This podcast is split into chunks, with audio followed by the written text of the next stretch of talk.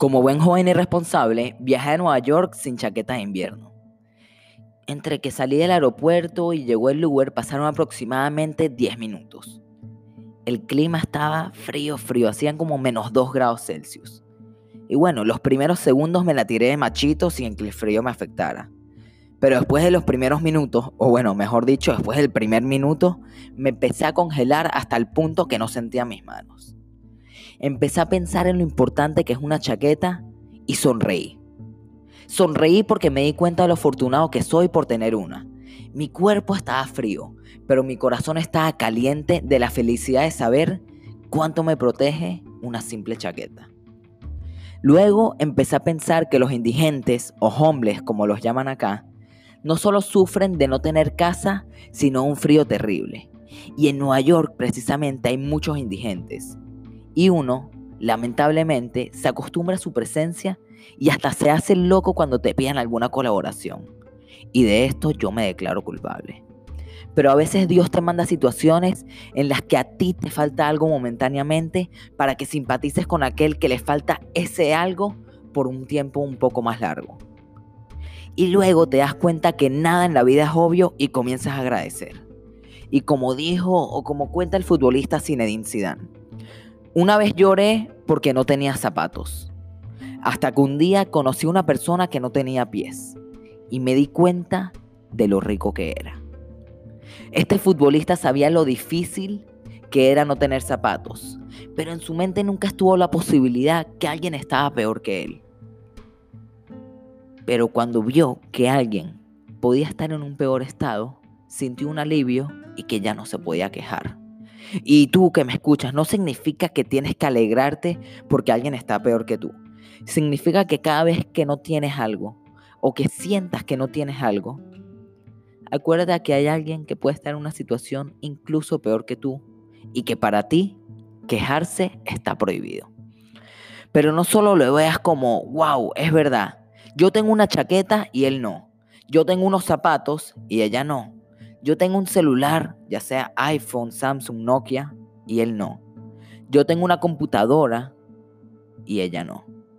Empieza a ver las cosas un poco más profundas y significativas. Imagínate que hoy llegaste de un día difícil, o que estás pasando por una situación dolorosa, o que te acaban de traicionar, o incluso las tres juntas. Ver, eso sí que está fuerte. Piensa. Tienes aunque sea a alguien que te apoye. Alguien que de verdad le importa tu dolor y te quiere ayudar. Si tienes una, o mejor si tienes más, pero si tienes aunque sea una persona que está para ti en tus momentos difíciles, pues déjame decirte que lo tienes todo. O casi todo. Bueno, tienes mucho, créeme. Porque como dijo Theodore Roosevelt, y me disculpan por el acento. A nadie le importa cuánto sabes hasta que saben cuánto te importa. Y lo repito porque esta frase está sin desperdicio. A nadie le importa cuánto sabes hasta que saben cuánto te importa.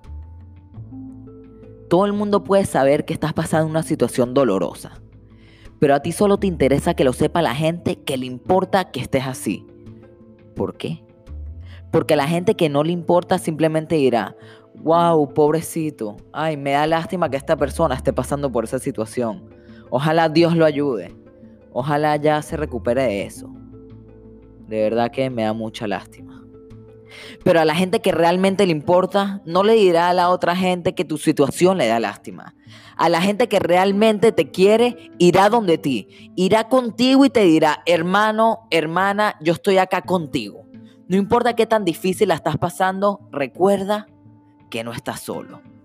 Con que tengas a solo una persona que te diga esto, podrás usar el mismo método antiqueja que mencionamos antes y ver a personas que están en la misma situación que tú, la misma situación dolorosa, ya sea que los traicionaron o lo que sea que estén pasando, pero no tienen a ninguna persona que los apoye.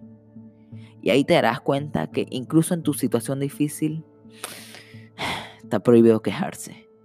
Pero eso sí, aquí no te puedes quedar de brazos cruzados. Si vas a esa persona que está en tu misma situación, pero que nadie lo está ayudando, sé tú esa persona que apoya al otro y haz de este mundo un lugar un poquito mejor.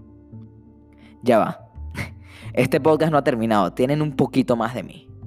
Y les quiero contar algo. Si quieres aprender cómo crear una aplicación, o como le dicen en inglés, un app móvil o de web, software o startup sin tener que hacer esos códigos que parecen chino combinado con sueco, ingresa a interactivotech.com y denme el crédito, no sean ratas. Díganle que vienen de parte de Risa con Sentido. Recuerda que tech se escribe T-E-C-H. Interactivo Tech, donde tu sueño apenas comienza. Si te gustó el episodio de hoy, compártelo con tus amigos y recuerda darme 5 estrellas en Apple Podcast. Y escribe una, una reseña de lo que risa con sentido significa para ti.